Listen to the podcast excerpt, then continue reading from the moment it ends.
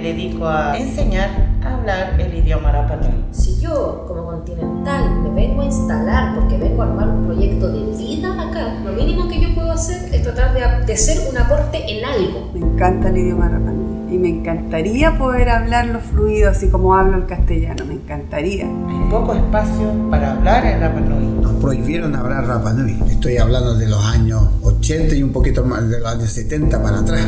Nos obligaban a hablar español.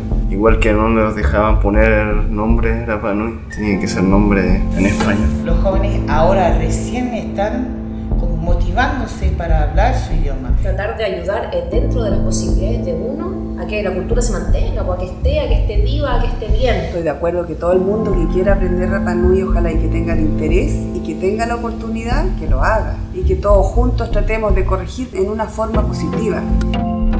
Rapa Nui y Angarina, un podcast independiente con historias y conversaciones desde el ombligo del mundo.